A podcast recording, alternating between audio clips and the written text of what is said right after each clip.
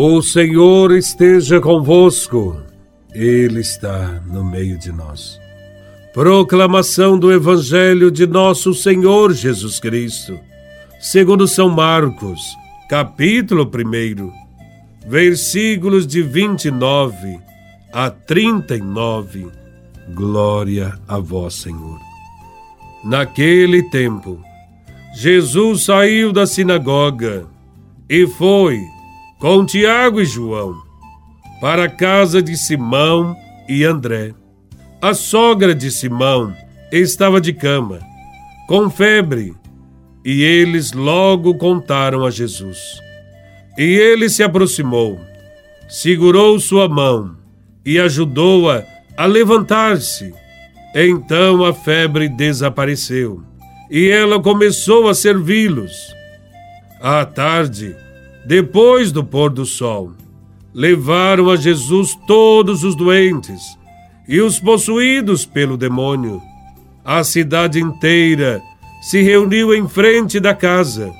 Jesus curou muitas pessoas de diversas doenças e expulsou muitos demônios. E não deixava que os demônios falassem, pois sabiam quem ele era. De madrugada, quando ainda estava escuro, Jesus se levantou e foi rezar no lugar deserto. Simão e seus companheiros foram à procura de Jesus. Quando o encontraram, disseram: Todos estão te procurando. Jesus respondeu: Vamos a outros lugares, às aldeias da redondeza. Devo pregar também ali pois foi para isso que eu vim. E andava por toda a Galileia, pregando em suas sinagogas e expulsando os demônios. Palavra da salvação. Glória a vós, Senhor. O Evangelho de São Marcos quer nos mostrar quem é Jesus. E o Evangelho nos mostra Jesus pegando a mão da mulher e ajudando-a a se levantar. Com este gesto, somos estimulados a progredir na compreensão de quem é Jesus. Ele é aquele que ajuda as pessoas a caminharem com as próprias pernas e serem sujeitos do próprio agir. Ele está dando uma resposta ao problema do sofrimento. O mal existe, mas não é invencível. Nesse Evangelho, vemos Jesus indo ao encontro dos problemas humanos. Saindo da sinagoga, entra na casa e encontra a sogra de Simão, que está acamada, com febre. No início da noite, são-lhe apresentados todos os doentes e na manhã seguinte, antes do nascer do sol, levanta-se para rezar e depois se põe a caminho para visitar as outras aldeias da Galileia. Jesus quer ir a todos os lugares onde há pessoas necessitadas da sua ajuda. Diante da situação de doença, é inútil atribuir a culpa a Deus a única atitude a ser assumida diante dos doentes é colocar-se ao seu lado e lutar com todas as forças contra o mal. O Evangelho fala da sogra de Pedro, que está doente. Não sabemos sobre sua doença, sabemos só que está de cama, com febre. Jesus se aproxima, toma pela mão, ergue-a e ela começa a servir após ter levantado. Todos os pormenores desse episódio são significativos.